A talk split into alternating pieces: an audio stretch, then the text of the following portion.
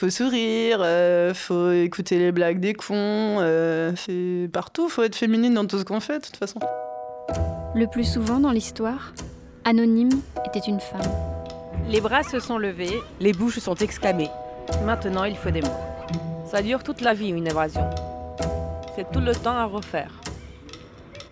Un podcast à soi de Charlotte Bien-Aimée, numéro 2, Les combattantes. Ok, vous mettez les gants, vous rentrez t-shirts parce qu'on est en boxe anglaise et clairement on a une grosse ceinture ici pour dénoncer l'interdiction de frapper le bas du corps.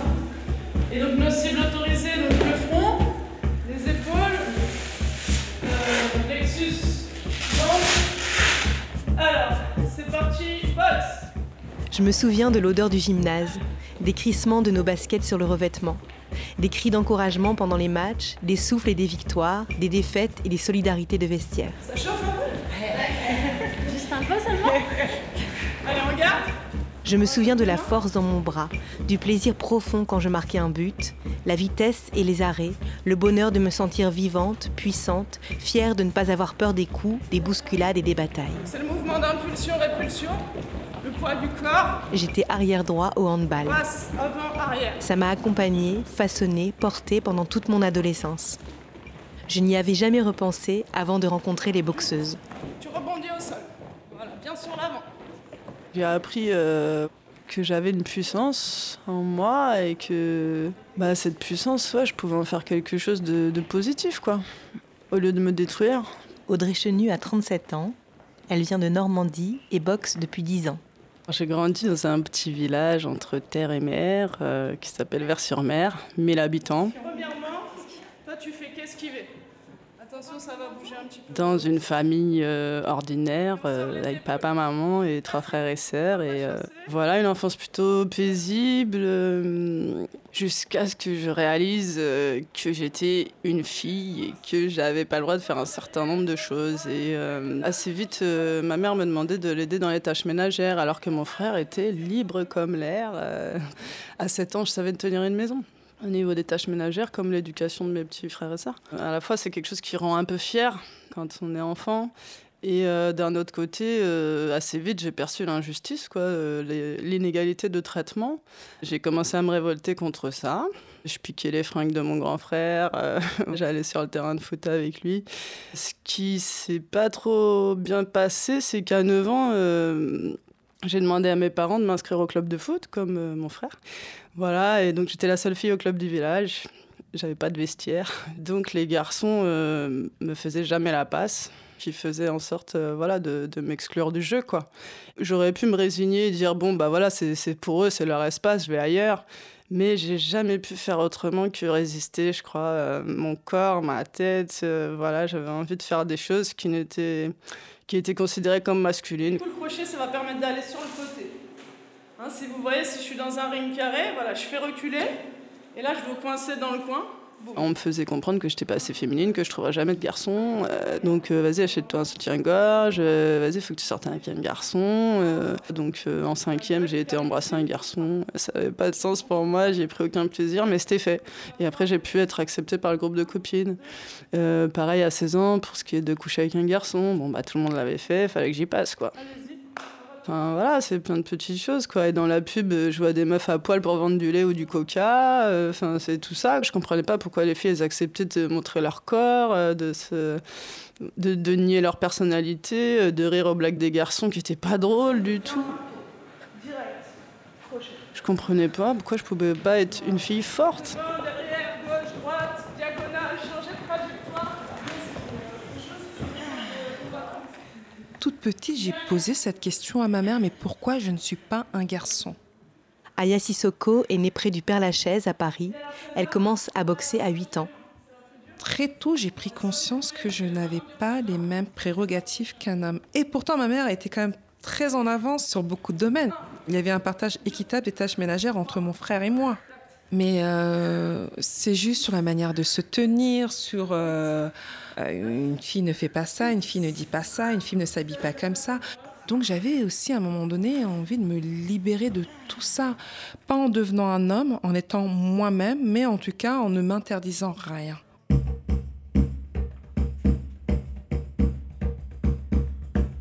où prendre sa place? Entre le cliché originel de la femme objet saturée de maquillage, de mini-jupe et d'allumage, l'anti qui ne sait faire ni la cuisine ni les enfants, qui crache au sol et qui vous emmerde au prix d'une grosse rancœur sans avenir, et la femme libérée comme dans la chanson, où trouver sa place? À moins d'être dans la confusion, l'écart, le déplacement perpétuel. Ni masculin, ni féminin. Ni salope, ni castratrice.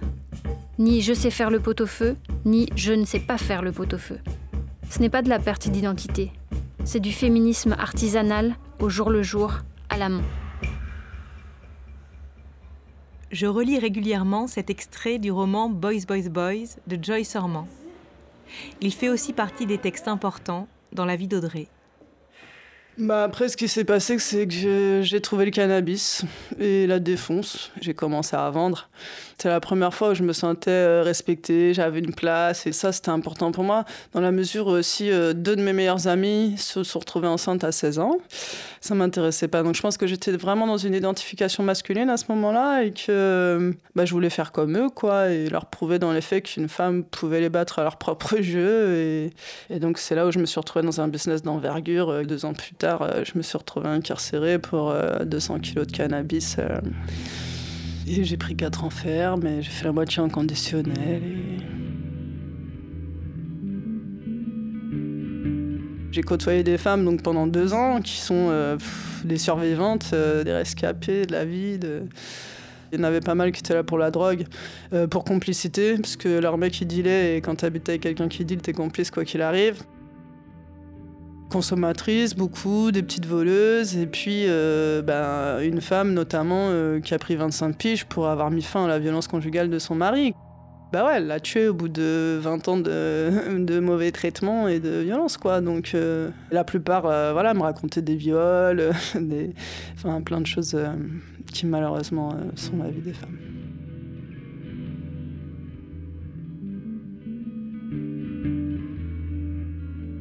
J'ai vécu donc avec ces femmes euh, sans euh, me poser trop de questions, si ce n'est de, comprendre qu'on avait des choses en commun et, et, beaucoup plus que ce que je pensais, parce que je m'étais construite en m'identifiant à des garçons, etc. Donc j'avais aussi euh, beaucoup de mépris et de à cette époque-là, juste ça a changé l'image que j'avais des femmes fondamentalement parce que j'ai compris que ce toutes les conneries qu'on m'avait mis dans la tête, comme quoi le courage, les couilles, là, c'était masculin. Bah moi j'ai bien vu que non en fait, et je voyais toutes ces femmes courageuses se battre contre tellement de choses. Et, euh, et voilà, j'ai eu de l'admiration et j'ai commencé à changer ma façon de penser et à me dire que le courage, il était voilà, ni masculin ni féminin et qu'en tout cas, euh, bah, contrairement à ce qu'on nous mettait dans la tête la plupart du temps, à savoir qu'on était faible et inférieur, c'était faux. Quoi. Allez, allez, allez, allez, allez, allez, voilà. Donc euh, là, j'ai eu cette énergie débordante et il fallait que j'en fasse quelque chose. Dans ma cellule, euh, bah voilà, on m'avait euh, appris à mettre le matelas contre le mur et à taper dedans quand, quand j'avais trop de rage.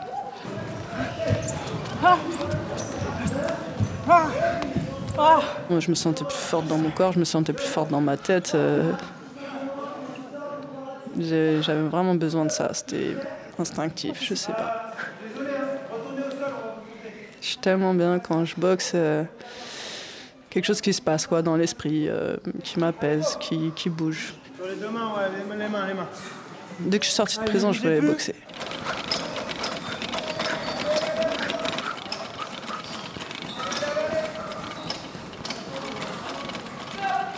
J'ai été fascinée en regardant Audrey et d'autres femmes boxer. Ces visages concentrés à l'extrême, ces corps en mouvement constant, les dents protégées et les gants lourds portés haut. Elles sont de plus en plus nombreuses, mais toujours en minorité. Elles attirent les regards au cœur de ce fief de la virilité, cette arène où se joue la masculinité. Allez, ne bougez plus Hassan, ça va? J'ai demandé à Elsa Dorlin, auteure d'une philosophie de la violence, pourquoi voir les femmes boxer reste si bouleversant. Être une femme boxeuse, qu'est-ce que ça dit? Qu'est-ce que ça raconte?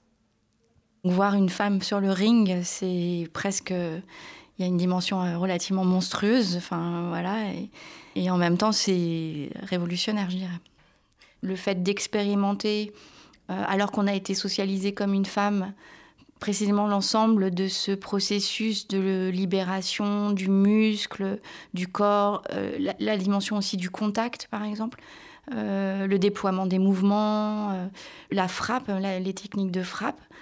C'est vraiment c'est aller à contre-courant en fait de toute une socialisation des corps féminins qui ont plutôt été socialisés, non pas dans cette perspective, mais dans le fait de désapprendre à habiter leur corps de cette façon. C'est-à-dire un processus où on va rendre le corps ignorant de ses capacités, par exemple, en supprimant la possibilité d'expérimenter la contraction d'un muscle, le, déploiement, enfin le, fait de serrer le poing, le fait de contracter en fait euh, l'ensemble d'une posture pour pouvoir euh, mettre un coup le plus efficacement possible et le plus puissamment possible. Donc tout ça en fait c'est pas des processus qui relèvent seulement d'un empêchement, sont des processus qui vraiment mettent en place un désapprentissage, un évitement des conditions d'apprentissage, etc. Donc tout est fait pour que surtout il n'y ait jamais de conditions où les filles soient mises euh, pour précisément expérimenter ça. Une femme qui ouvre la porte d'un club de boxe, c'est déjà un geste politique, euh, même si euh, elle l'investisse pas personnellement comme ça, mais euh, ce geste-là individuel, cette envie, elle est, éminemment politique. Parce que d'une part, les femmes ont quand même été exclues euh, de l'accès euh, justement à des lieux, non pas tellement de violence, mais à des lieux d'entraînement du corps. Et historiquement, on voit bien que du coup, il y a une dimension revendicative très forte. Donc, mais dès la Révolution française, dans le cas par exemple des citoyennes révolutionnaires euh, et des clubs de femmes euh, révolutionnaires. Elles ont demandé à porter les armes pour défendre la nation parce qu'on savait très bien que le droit de défendre la nation était justement un droit constitutif d'accès à une citoyenneté pleine et entière, active. Donc ce que ça veut dire de façon souterraine, c'est que le fait d'accéder à une culture de la martialité, c'est une revendication d'égalité.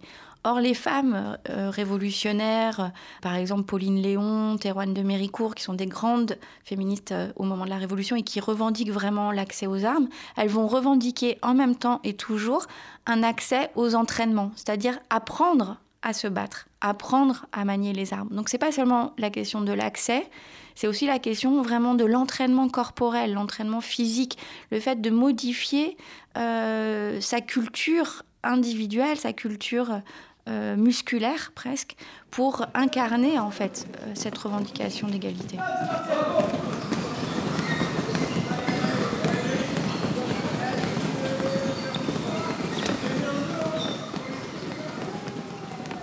Je me souviens encore de ce premier soir. L'odeur de la salle, très spéciale. Et la vision de cette fille de 20 ans aux cheveux courts et au look androgyne qui sautait à la corde. Une pièce obscure avec des néons blafards au plafond, deux rings au centre, huit sacs de frappe alignés le long d'un mur. Nous sommes une bonne trentaine, dont trois filles. Au début, nous courons le long des quatre murs pour nous échauffer.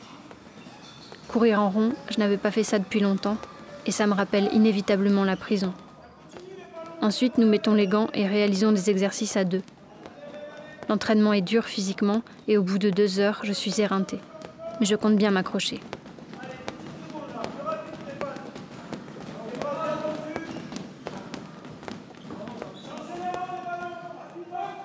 Ces mots sont ceux d'Audrey.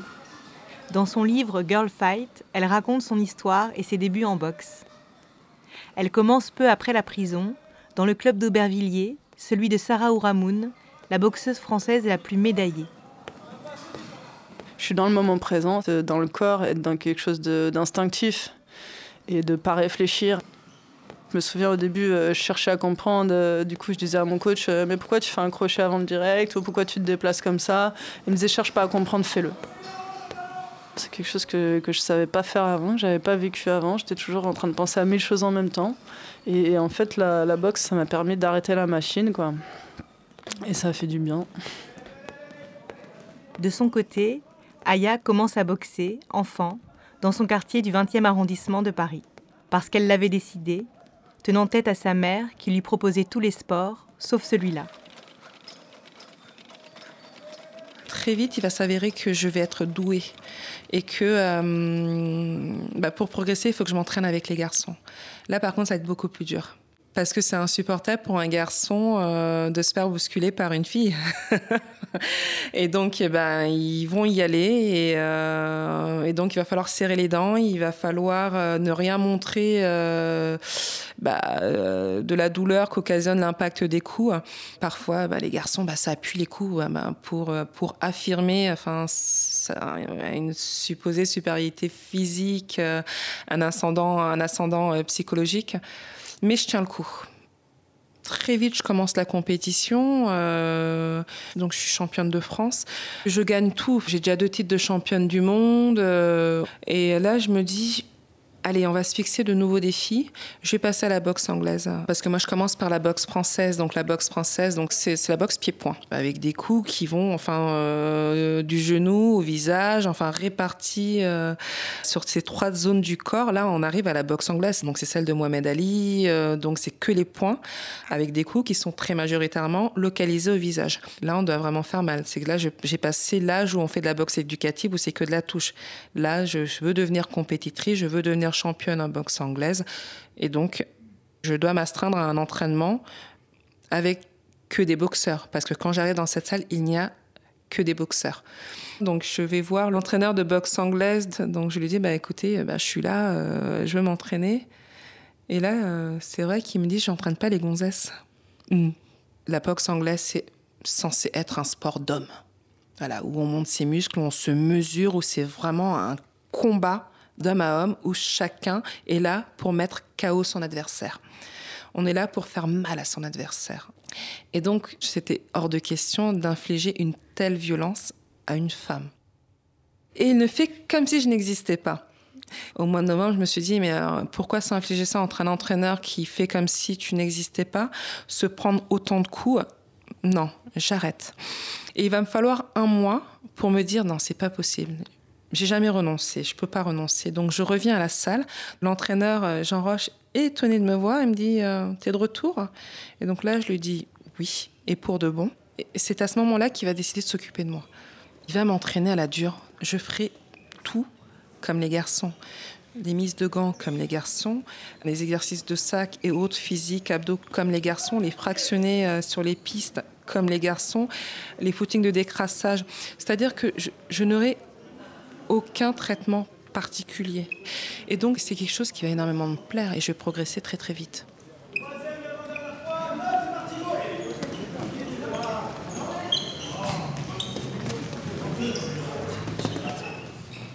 Je suis vraiment devenue endurante, résistante.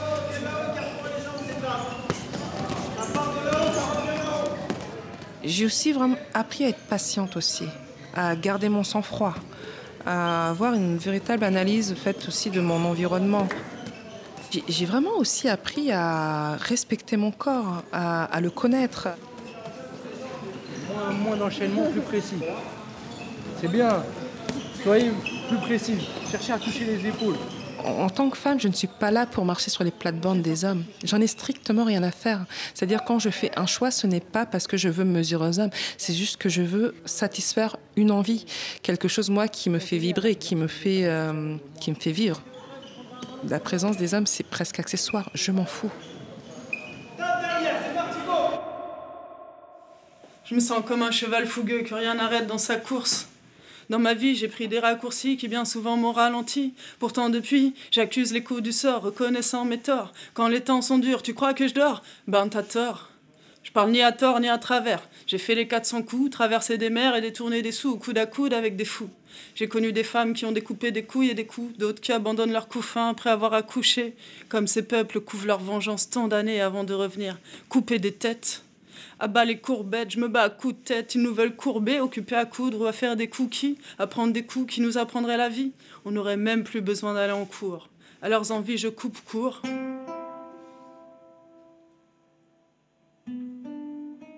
Aujourd'hui, Audrey slame autant qu'elle boxe. Beaucoup de ses textes parlent de combat, de lutte, de bataille. En tant que femme, dans n'importe quelle société, je pense qu'on reçoit beaucoup de coups. Et euh, la boxe, elle m'a appris à rendre les coups, en fait. Et ça, c'est. Donc euh, je suis dure, c'est ce qu'on me renvoie tout le temps. Et, et, du coup, cette dureté qui est vue comme un défaut pour une femme, bah, dans la boxe, c'est une qualité, en fait.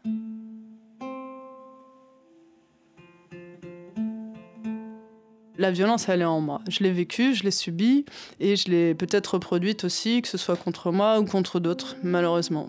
Et donc, euh, dans la boxe, bah, la plupart de ma violence, euh, moi, je la mets euh, contre le sac de frappe. Je, frappe très, très violemment contre le sac. Par contre, dès que je suis avec une adversaire, bah, je contrôle et du coup, j'apprends à me maîtriser.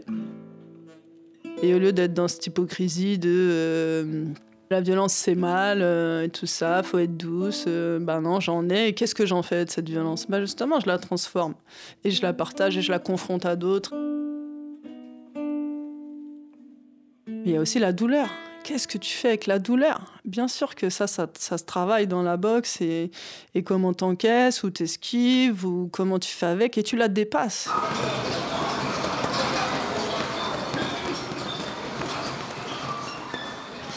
C'est primal, c'est viscéral en fait. Il y a quelque chose qui sort des tripes. On va chercher dans la boxe ça, voir avec ça.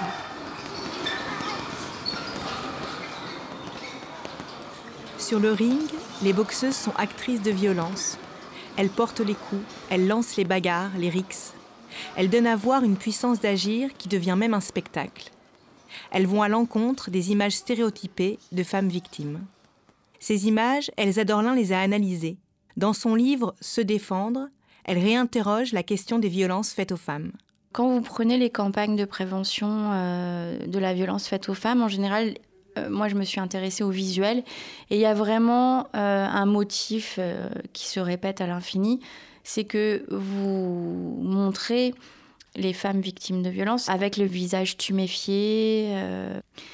Ça veut dire là qu'on pense la victime comme le réceptacle passif, mutique euh, et annihilé par la violence d'un coup.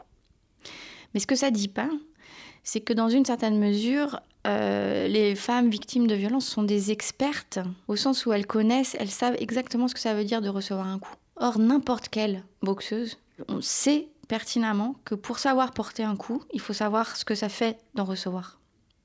Et que ça, c'est une endurance qui n'a rien à voir avec de la vulnérabilité résister à un coup est le contraire de la vulnérabilité. Euh, être capable d'encaisser euh, une frappe, c'est au contraire, ça suppose un effort corporel, une mobilisation à la fois psychique, musculaire, nerveuse, qui est euh, extrêmement importante. Donc, ce qui est étonnant, c'est que dans le cas des boxeuses, par exemple, le fait de recevoir un coup et de l'endurer ben, montre précisément la puissance d'une boxeuse. Mais dans le cas d'une femme lambda, on a déjà fait beaucoup de chemin, il y a déjà beaucoup d'acquis pour passer à la riposte, puisque on sait ce que c'est que de recevoir un coup. Donc il faut juste essayer de saisir pourquoi euh, ce passage de l'apprentissage à l'effectuation ne s'opère pas dans la vie réelle.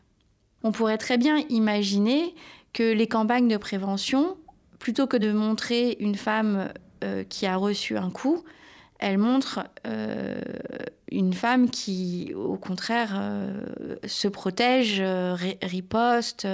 Enfin voilà, pour essayer, ça, ça, crée un précédent imaginaire où, y compris dans la représentation commune, on prête aux victimes une capacité de résister, une capacité de se défendre, une capacité de réagir. Et encore une fois, il ne s'agit pas de dire qu'il euh, faut que les victimes réagissent et deviennent des héroïnes ou des super euh, expertes des arts martiaux, ça n'a rien à voir.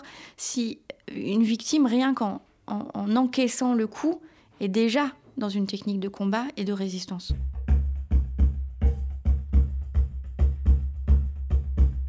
Je n'entends plus que mon corps, le tressaillement des muscles. Je m'exerce à tolérer la douleur, à passer les seuils. Ce mal-là, j'en veux bien, je l'ai choisi. À la fin de l'entraînement, je vérifie que mon nez, mes lèvres sont toujours en place. Il m'arrive bien de prendre un coup sur le nez, de penser qu'il est cassé, mais non. J'ai la chance d'avoir une peau qui ne marque pas, les arcades qui tiennent et le nez qui saigne peu. Cette hantise de la marque au visage n'est pas une manie narcissique. Je ne veux pas qu'on puisse m'enfermer dans l'image de la boxeuse. Je ne suis pas une attraction. Aya, elle aussi, a écrit son histoire. Son livre s'intitule Dambé, qui veut dire dignité en bambara.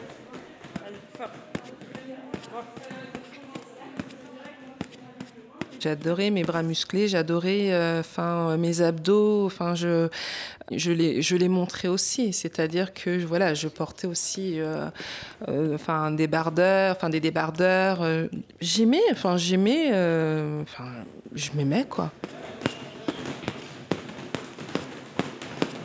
C'est toujours le poids des regards qui est difficile parce que pour certains, oui, c'est pas un corps de femme. Ah merde, j'ai fait 20 Pardon. Ce qui me plaisait dans la boxe, justement, c'était de pouvoir transformer mon corps et que euh, mes formes féminines euh, soient un peu euh, diminuées ou qu'elles se voient moins. Enfin, voilà, c'était quelque chose d'important pour moi. Je trouvais ça beau d'avoir des, des, gros bras pour une femme et c'est quelque chose que tous, ça les dégoûtait, quoi. Ah non, il faut faire de la boxe, mais il faut pas trop muscler, il faut faire attention, il faut que tu gardes un corps de femme, quoi. Donc moi, si je faisais un truc, euh, arrête de faire le bonhomme, euh, je sais pas quoi, euh, ma façon de parler ou de bouger, elle est pas assez féminine. Enfin. C'est des petites remarques, des regards, voilà, des petites choses comme ça. Faut sourire, faut écouter les blagues des cons. c'est partout, faut être féminine dans tout ce qu'on fait, de toute façon.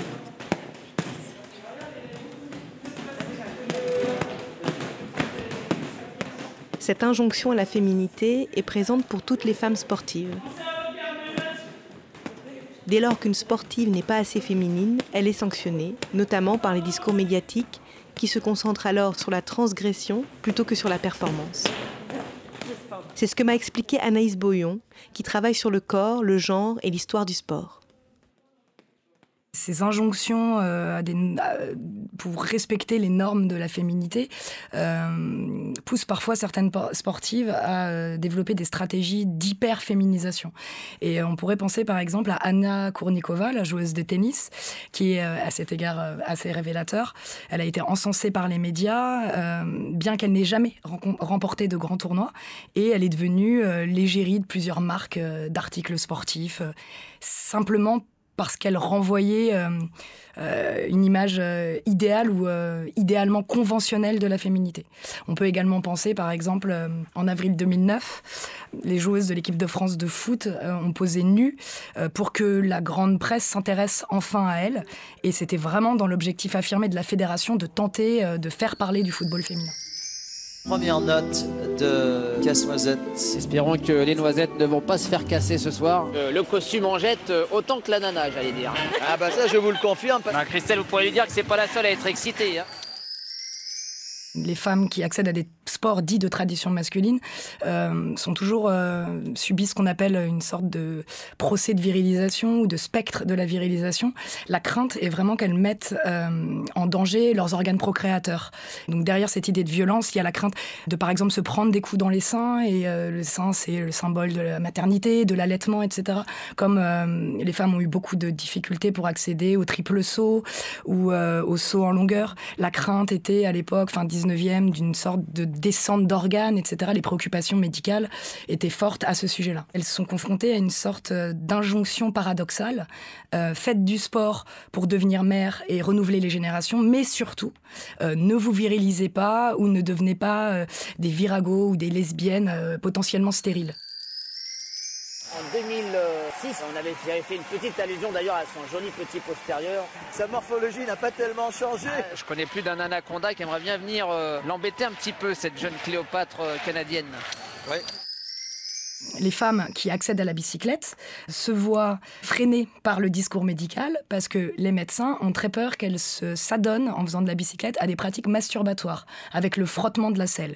Mais la peur, c'est pas tant la masturbation, c'est que elles euh, se désintéressent euh, du plaisir masculin et que elles s'éloignent d'une sexualité hétérosexuelle reproductive parce que elles vont euh, pouvoir assouvir leurs besoins grâce à la pratique de la bicyclette.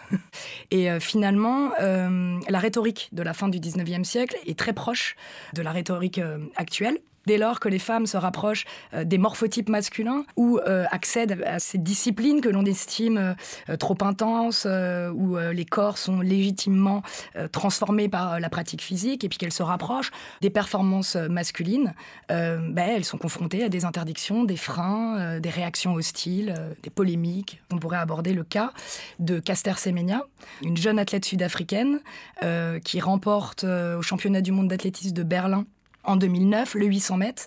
Très vite, euh, sa victoire va défrayer la chronique. Des doutes vont être tout de suite émis quant à son identité sexuelle. On va lui reprocher d'être trop poilu, d'avoir des hanches gommées, pas assez de poitrine, une voix trop rauque. Et surtout, surtout, un Bermuda. Et euh, non pas une culotte comme ses concurrentes. Je pourrais multiplier à l'infini euh, les critiques dont elle a fait l'objet. Si vous voulez, cela révèle qu'encore aujourd'hui, au XXIe siècle, les sportives doivent rester imberbes, minces, gracieuses dans leurs efforts comme dans leur tenue, et donc finalement demeurer femme avant de demeurer performante. Quand je vous demande un pas en avant, regardez, je suis là, je vais déplacer mes deux appuis un pas et je reste sur place. Dans la même année, donc j'ai été championne de France, championne de l'Union européenne, championne d'Europe, championne du monde. Euh, bon, après à la fin de l'année, je me fais une fracture de la cervicale pendant la finale de la, euh, du championnat du monde. Donc euh, c'est ce qui va mettre un terme à ma carrière. Mais à côté de ça, ce n'est pas grave. L'objectif est atteint. J'ai prouvé qu'une femme était aussi capable qu'un homme, voire était capable de faire mieux qu'un homme, ou en tout cas une femme avait pleinement sa place dans ce sport. Aya ne boxe plus. Elle est écrivaine.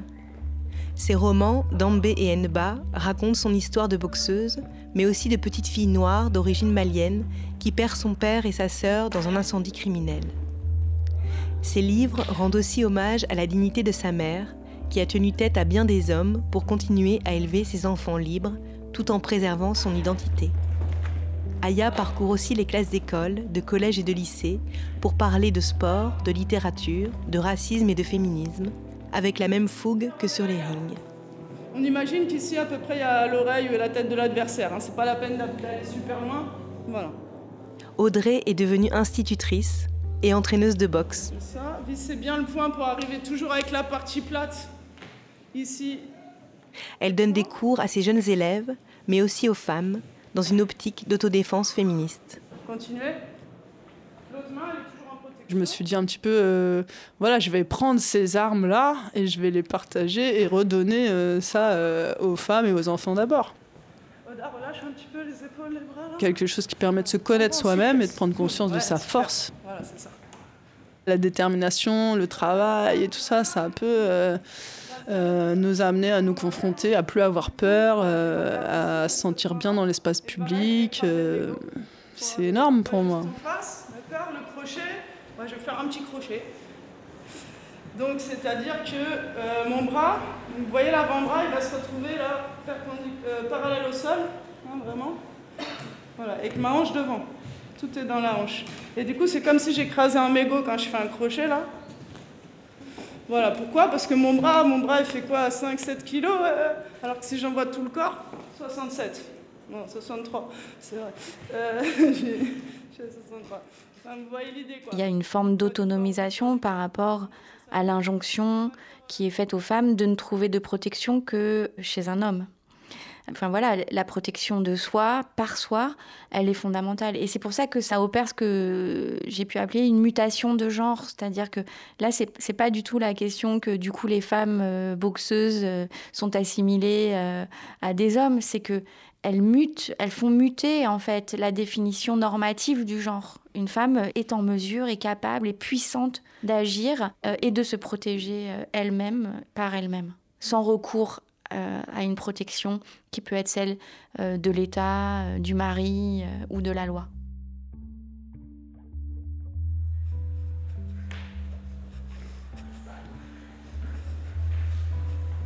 C'était un podcast à soi, tous les premiers mercredis du mois sur Arte Radio, en partenariat avec le mensuel Cosette. Le mois prochain, le gras est politique. radio.com